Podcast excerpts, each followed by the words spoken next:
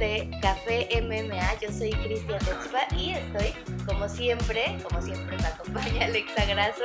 Alexa, mucho gusto saludarte. ¿Cómo estás? Cuéntame eh, qué tal este fin de semana, estas dos semanitas de ausencia. Te extrañamos y nos extrañamos, yo creo. ¿Qué tal, Cris? Ay, no, pues es que no puedo de la emoción de saber que UFC regresó fueron unas horas maravillosas, eh, las peleas estuvieron increíbles, digo, qué evento. Bueno, pues tú, tú me puedes decir mejor, ¿no? Sí, la verdad es que yo estaba muy entusiasmada con UFC 249, ya me hacían falta artes marciales mixtas en mi vida después de esos dos meses. El último evento había sido el 14 de marzo en Brasilia, en ese evento donde Brandon Moreno eh, venció a Jussier Formiga y la verdad es que a mí se me hizo muy largo esta pausa. ¿Tú cómo la sentiste? Sí, la verdad fue bastante tiempo, ¿no? Y de hecho iba a haber una cartera antes, pero creo que también se, se tuvo que cancelar debido a, pues, a lo que estamos pasando, ¿no? Globalmente. Sí, ya no se pudo, pero bueno, eh, UFC 249, la verdad es que fueron peleas eh, increíbles, era una cartelera que todas merecían ser estelares, no había preliminares prácticamente, entonces, eh, bueno, vamos con los resultados. En la primera pelea, Ryan, Ryan Span vence por decisión dividida a Sam Alvey. Después, Bryce Mitchell eh, vence por decisión unánime a Charles Rosa. Y abriendo las segundas preliminares, eh, otra gran victoria para Vicente Luque que vence por nocaut técnico a Nico Price. Vicente Luque regresa a la victoria después de esa derrota perdón, con Stephen Thompson en UFC 244.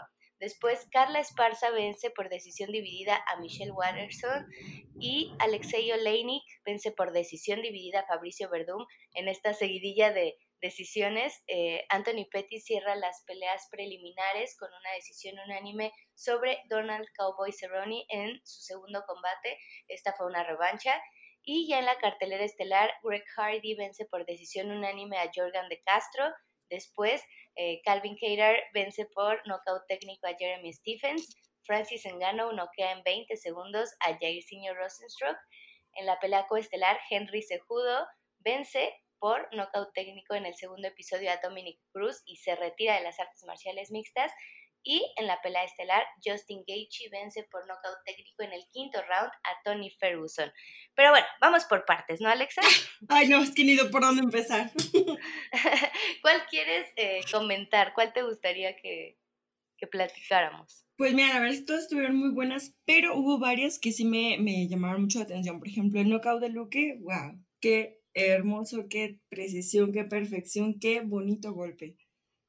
No, y además eh, el dominio que tiene, ¿no? Sobre Nico Price, esta era su segunda pelea, ellos se habían enfrentado hace un par de años y es muy importante para Vicente, ¿no? Porque es parte eh, del top 15 eh, de la división welter y esta victoria vuelve a ponerlo en los reflectores de esta división. Me parece una gran victoria para él, como tú dices, un gran knockout.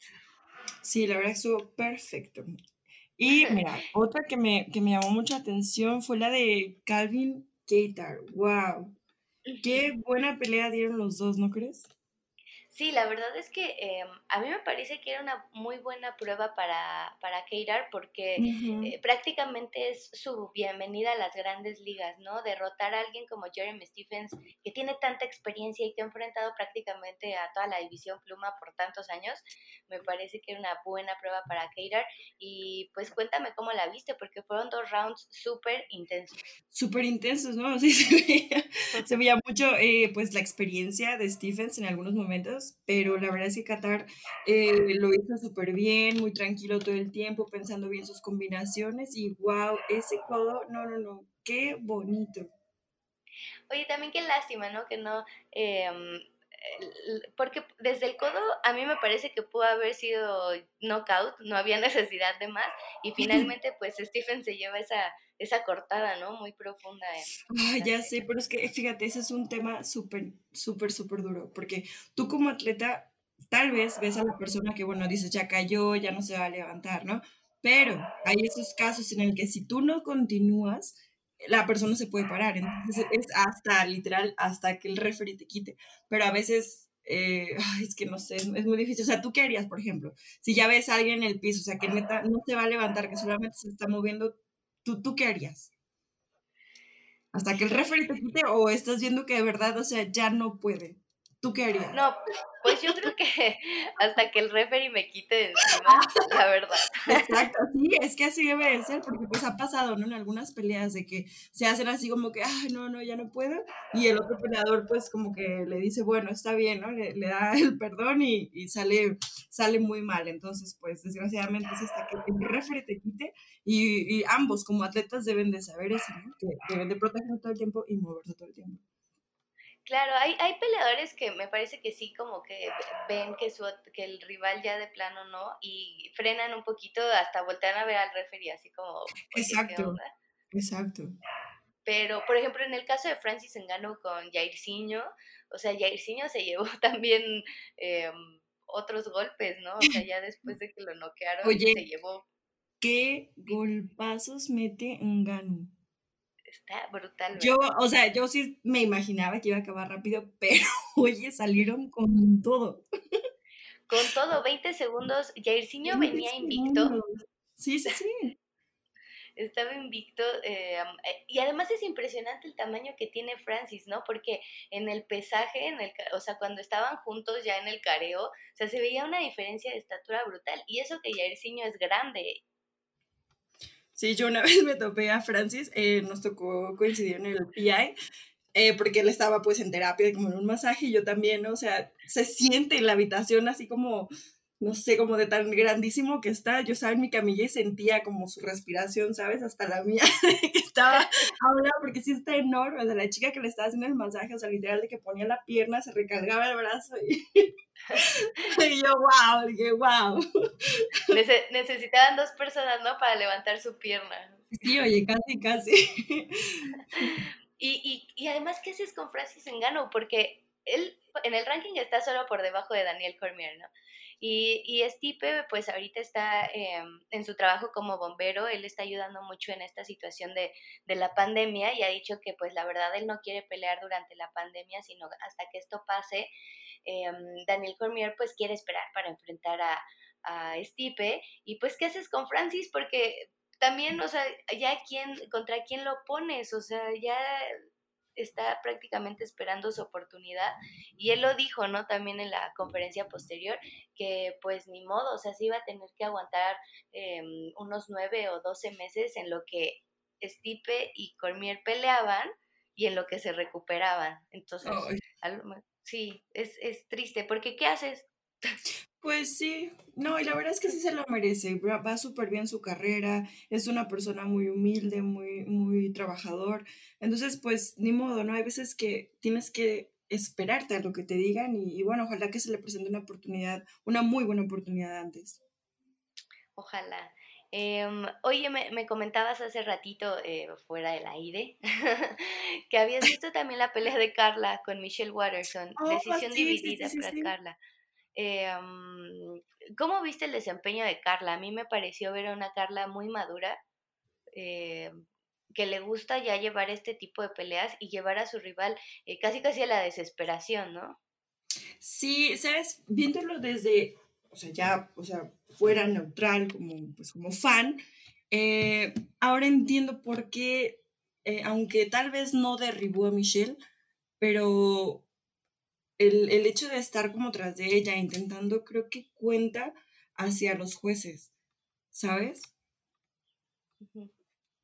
Entonces, eh, creo que ambas hicieron una pelea increíble, la verdad, pelearon súper bonito, pero sí, ya vimos que los jueces siguen contando bastante los derribes. Em, sí, pero también el dominio que tiene Carla em, a lo mejor no es dominante porque por eso se da, eh, un juez la ve para una peleadora y dos jueces lo ven para, para Carla, pero me parece que la técnica que tiene Carla y el, eh, como el, tiempo que tiene para hacer sus ataques y para utilizar, ok, ahorita voy a meter striking y ahorita voy a meter un poco de lucha y ahorita eh, me voy a alejar un poco para que no me conecte con las patadas, a mí me parece una pelea muy inteligente de Carla. Sí, la verdad es que es una peleadora muy buena, tiene muchísima experiencia, mucho tiempo, tiene, como te comentaba la, la vez pasada, pues las horas de jaula no, no se comparan, ¿no? Así entrenes muchísimas horas en el gimnasio, el chiste es estar ahí arriba y ahí cada que te subes, pues encuentras mejor tu ritmo, tu espacio, los momentos y, y qué padre, la verdad, a mí me, me encanta ver las peleas de chicas porque aprendo muchísimo de todo eso. Y la única pelea de mujeres dentro de UFC Ya 249. sí, las únicas animadas, qué padre, ¿no? Ya sé.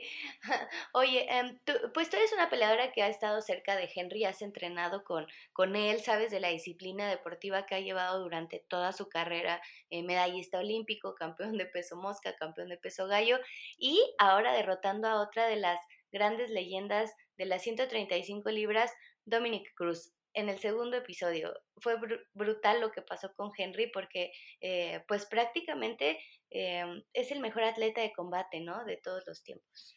Sí, yo estaba súper contenta cuando vi que ganó. Digo, al principio, o sea, sí vi que los golpes, eh, algunos golpes de Dominic, pues sí le, eh, le entraron, lo movían, porque quieras o no, pues ya, ya viéndolos así el día de la pelea, sí se nota la diferencia de las categorías, ¿no?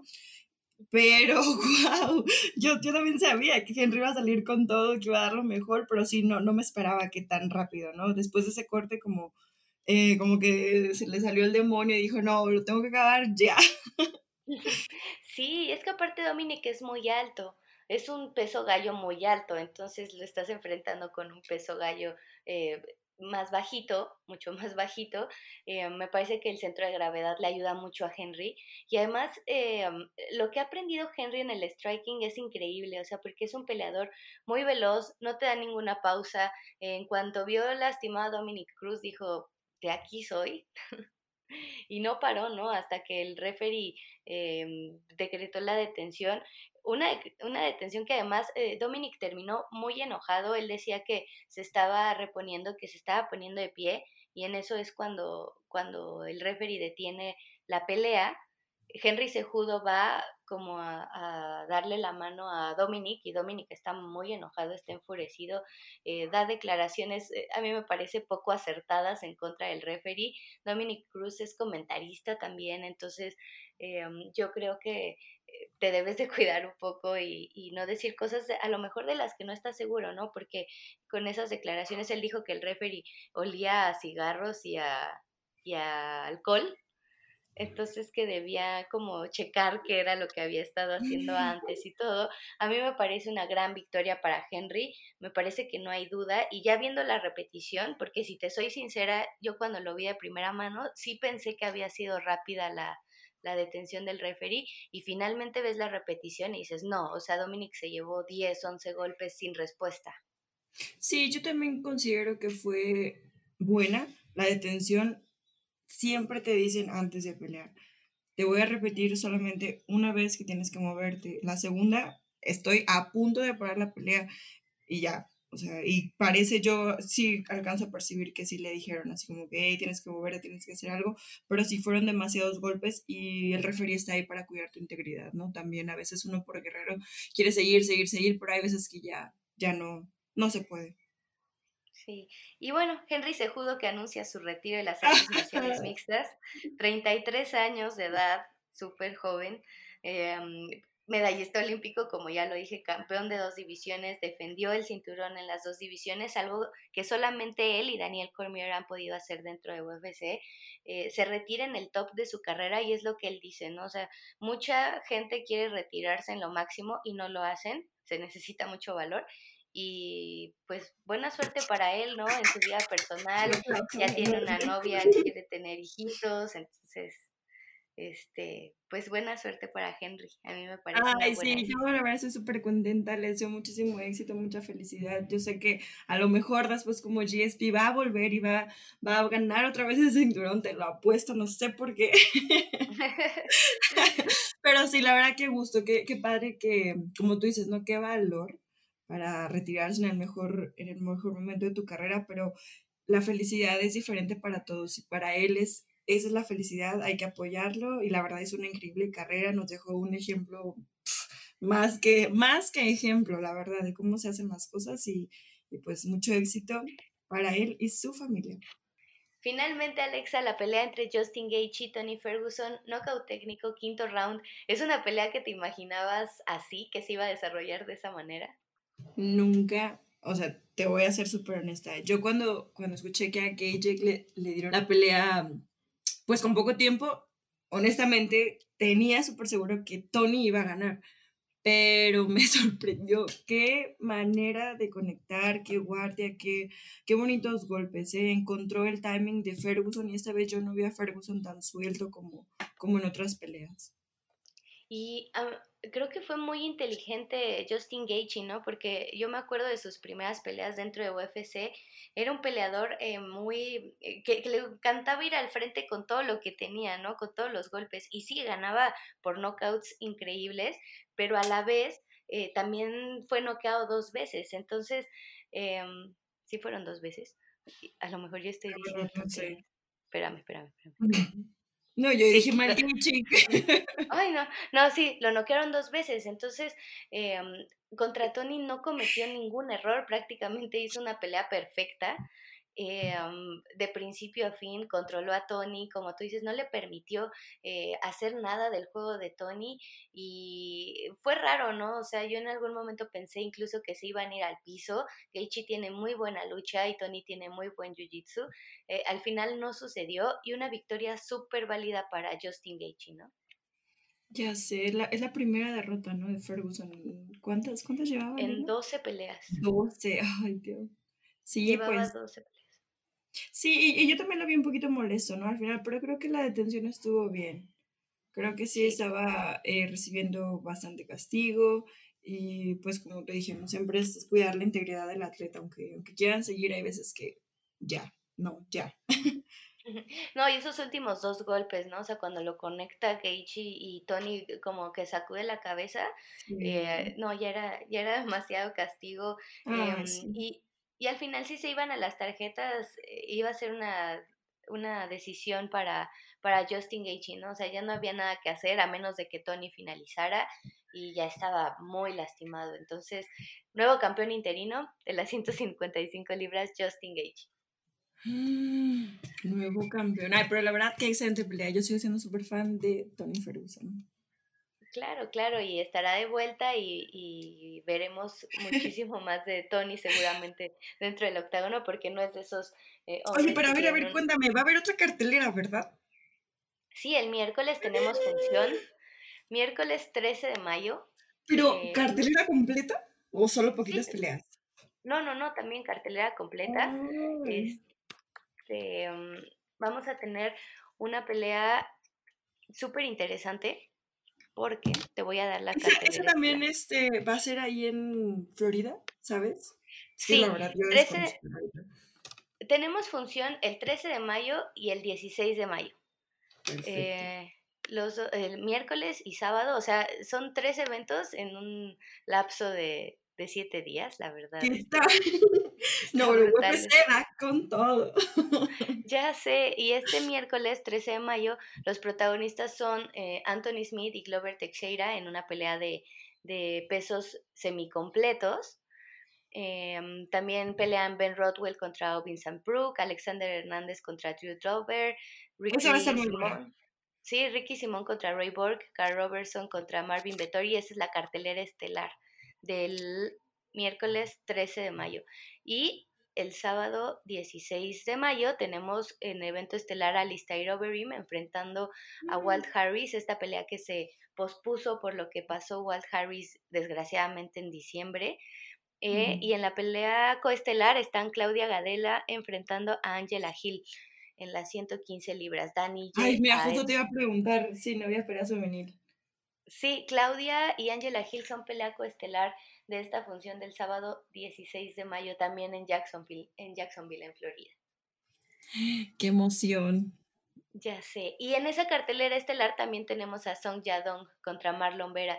No va a ser en 135 libras, va a ser en 145, pero pues otro latino en acción. ¿Y eso por qué se va a cambiar de categoría esta vez? Porque como fue pelea, a, Marlon Vera le cambiaron el rival muchísimas veces, que era Ray Borg, que sí, que no, que luego Song Yadong y así. Entonces Song Yadong al final dijo, este sí acepto, pero hay que hacerla una categoría arriba, no sé si pueda eh, con, el, con el corte de peso. Entonces em, mejor pactamos de una vez que sea en peso pluma. Chito Vera aceptó de una eh, manera, pues él quiere pelear, ¿no? O sea, contra quien sea, en donde sea. Entonces, él aceptó y será en, en la división pluma. Oye, es súper padre, ¿no? Que puedan hacer estos pactos de, de, hablar ambos con el matchmaker, que ambos estén de acuerdo y bueno, sí. Qué, qué buena actitud, ¿no? De Chito dice, en el paso que sea, pero hay que pelear ya. Exactamente. Y pues ya, muchísima acción para esta semana, Alexa. Estamos emocionadas. Pues mucho. Pero, ¿qué te parece si cambiamos abruptamente de tema? A ver, ¿cuál es el tema del día de hoy? ¿Cuál será? Em, fíjate que a mí me llama mucho la atención y, y, lo digo por la foto, o sea, empezando a hablar del tema, creo que es una buena introducción. La foto que publicó Adele hace pocos días en su, en su Instagram, mm. donde muestra que ha perdido muchísimo peso. La verdad es que se ve, Adele se ve increíble, incluso cuando, cuando tenía sobrepeso, tenía una cara hermosa y bueno, la voz que te digo, ¿no? pero ahora que, ha bajado de peso, ella dice que se siente más sana, más contenta, más feliz. Em, a mí me parece que, pues cada quien sea feliz con su cuerpo, ya seas gordita, seas flaca, seas alta, seas bajita. O sea, la cuestión es aceptar tu cuerpo como es. Y que te, robustita, no, pero que te sientas sana, ¿no? O sano. Es lo que me parece importante. Em, ahorita hay un movimiento que, surge que es el body positive. Yo no estoy en contra. Lo único que, por ejemplo, no me gusta es que em, sí, uno acepta su cuerpo, pero, pero siempre tienes que buscar tu salud, ¿no? O sea, si es algo que no es saludable, pues no está bien. No sé, ¿tú qué opinas? Sí, yo también opino eso. Ahorita, eh, desgraciadamente, hay dietas de todo, hay que rutinas de todo, así de que rutina express una semana para irse a la playa y no. La verdad es que esas cosas están súper mal. Yo también sé que está bien apoyar ese, ¿cómo dices que se llama? Body... El body positive. Body positive, pero sí, sí concuerdo contigo que hay, hay una línea, ¿no? Delgada entre estar sano y entre no estar sano. Y, y a veces también el hecho de que estés bien eh, físicamente, que te veas bien, no significa que estás sano, ¿sabes? Hay veces que te puedes ver perfecto por fuera, pero por dentro, bueno, traes el colesterol a todo, eh, no traes, pues, no sé, hemoglobina, miles de cosas, ¿no? Entonces, creo que la base es esa, ¿no? Siempre es, es lo primordial en uno es estar sano. Dos, pues ya depende pues, de tus gustos, ya depende si te gusta eh, muy fuerte, menos fuerte. yo, por ejemplo, me gusta como que muy fuerte. Pero sí, lo, primordial es, es sano, la verdad. Y está bien, ¿no? Porque aparte vivimos en México, bueno, eh, no sé de dónde nos escuchan porque nos pueden escuchar de muchos lugares, pero al menos aquí en México la obesidad es un problema eh, muy severo, o sea, em, prácticamente es de las máximas razones por las que la gente se muere porque desarrollas enfermedades como diabetes, como presión alta, problemas del corazón, problemas respiratorios y además en nuestro país se venden muchísimos productos eh, súper eh, azucarados, refrescos, somos consumidores de refrescos, de dulces, de papas, o sea, hay muchísimas cosas que pues al final estropean tu cuerpo, ¿no? Entonces, eh, me parece que es un tema como muy delicado por este aspecto, como te digo, de, de la obesidad en nuestro país y en el mundo. Te digo algo, yo cuando fui a Chile, algo que me sorprendió fue que en los supermercados y en las tiendas, todos los productos, por ejemplo, cuando yo los agarraba, tenían como unos hexágonos que traían información. Por ejemplo, estábamos pasando por todos los pasillos porque pues, quería ver todo, ¿no? Y de que agarramos, no sé, unas galletas y abajo tenía en rojo esos hexágonos que decía de que alto en azúcar, alto en grasas, alto en esto, ¿no? Entonces ya de que tú lo ves, o sea, ese, ese ver, dices, guárale, o sea, yo pensaba que eran sanas, ¿no? o sea, y creo que eso es una muy buena manera de que las personas entiendan lo que nos estamos, o sea, bueno, que nosotros entendamos lo que nos estamos comiendo, porque en México yo nunca he visto eso, ¿eh? La verdad es que nunca, nunca he tomado un paquete de, de algún producto y que me dé esa información. Entonces, cuando fui a Chile y vi eso, dije, qué importante es la presentación y la información que te ponen en las cosas que, que vas a consumir, ¿no? Yo, yo también vi esas etiquetas em, y están súper... Em, ¿Qué tal? Eh, hasta te asusta agarrar el producto. ¿Verdad que sí? Ya te la piensas y dices, ah, bueno, mejor una manzana. sí, porque, o sea, tú dices, ay, bueno, me llevo mi pasita, pero te ponen así como de alto. alto, no lo hagas. No, pero, o sea, sí está, está brutal porque eh, tienes el empaque así como todo bonito de, ay, lo quiero comprar, pero por el otro lado este etiquetado que la verdad es agresivo, pero necesario. Pero está perfecto, yo creo que está perfecto, porque a veces no somos tan conscientes, eh, a veces también es difícil estar leyendo todas las etiquetas, yo lo hago porque pues, tengo que hacerlo, ¿no? Pero me acuerdo antes cuando no, no estaba como tan metida en esto de la nutrición, de la dieta, de llevar mi cuerpo pues, perfecto, ¿no? Pues no leía etiqueta, yo no veía cuánto azúcar traía, no veía cuánta grasa, no veía, simplemente me dejaba llevar por el, ah, ok, es light, este, stevia, eh, no sé, para mujeres. ¿No? Te dejas a veces llevar por tanta mercadotecnia, por los anuncios, por los eh, comerciales que ves, por la propaganda, por todo eso, pero, pero creo que es muy importante también darnos cuenta de lo que le metemos realmente al cuerpo, ¿no? O sea, yo sé que a veces es un poquito difícil, pero si checar las etiquetas, eh, ver cuánto trae, porque lo más importante es checar que traiga poco azúcar y grasa. Ahora en México ya vamos a tener un nuevo etiquetado y va a ¿Ah, ser muy similar al de Chile, ajá, entonces creo que ese es un paso adelante y creo que también van a subir el precio del refresco, entonces, eh, agüita. Oye, y la verdad está súper bien, el refresco es malísimo. Sí, sí lo es. y por ejemplo, yo en los acercamientos que he tenido con nutriólogos o con, eh, con health coaches y así, Em, em, muchos mencionan, o sea, que lo mejor son los alimentos eh, no procesados, o sea, lo menos procesado que te los puedas comer. Tú como atleta, eh, ¿qué consejo podrías dar en este aspecto, no? O sea, ¿cuál es la mejor alimentación o la que te ha funcionado a ti? Mira, yo también como atleta he pasado por una de nutriólogos, de dietas, de productos, de maneras de entrenar, de lugares de entrenamiento, de entrenadores, pero después de 10 años de entender como mejor mi cuerpo, la manera en que necesita alguien estar al 100, sí concuerdo contigo que entre más natural sean las cosas es mil veces mejor. Entre menos empaquetado, menos proceso, menos, eh, pues sí, menos procesos lleve la comida y lo que vas a consumir es mil veces mejor. O sea, y si puedes hacerlo en tu casa, pues hazlo en tu casa. Porque a veces eh, igual si pides de comer, no sabes realmente la calidad del aceite, no sabes si limpiaron bien el aceite antes, porque igual ese, ese, ese detallito de que se queme el aceite y que vuelvan a cocinar, eso ya es malo. Entonces, eh, hay, eso también pues me costó, ¿sabes? El, darte ese tiempo de tú partir tus alimentos, de tú cocinártelos, de tú hacerlos. Entonces, mi consejo es ese, entre más natural, mucho mejor. Sí, siempre, siempre hay que... Y, y fíjate, yo tenía una health coach porque em, con ella trabajé bastante bien. Ella es vegana. Eh, digo, yo la verdad no he dejado la proteína animal, sí he reducido el consumo, no he dejado el, la proteína animal, pero algo de lo que le aprendí fue justo eso, o sea, nos fijamos mucho como en el, ay, no, no voy a cenar un plátano porque voy a subir de peso, ¿no? Pero vas y te comes cinco tacos. bueno, pues del plátano a los tacos, pues, ¿sabes? Y, no, y lo que ella siempre decía es, prefiere siempre lo natural. O sea, si tienes hambre, cómete el plátano, cómete el mango, cómete la manzana, ¿no? Sí, esos son, esos son mis postres. Yo también otro agarré un mango del, del refri. Ay, no sabes qué delicia. Ay, ya sé. Me encanta el mango. Sí, sí, sí. O sea, hasta casi la cáscara me como. Oye. Dígame. Se nos está acabando el tiempo, Cris.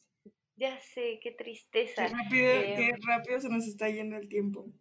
Ya sé, le vamos a tener que poner un asterisco porque eh, te digo que este tema es largo, es largo y creo que eh, incluye como muchas cosas, ¿no? O sea, cómo se ven las chavas, los chavos en el espejo em, y toda esta cuestión, pero pues sí, lo vamos a tener que platicar la próxima semana. Como introducción estuvo bien, sobre todo. Sí, creo que es un, tema bastante importante. Exactamente.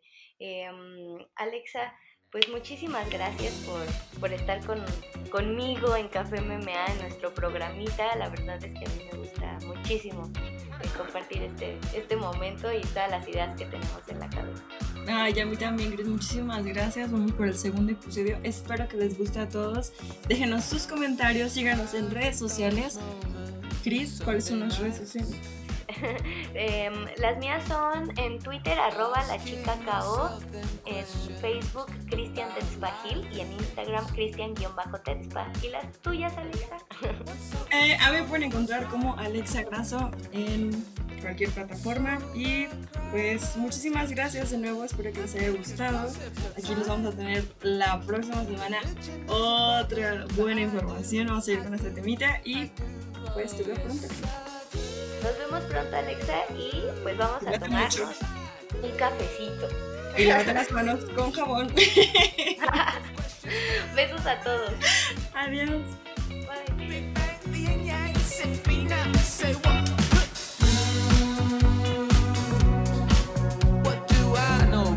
Stars? That's right.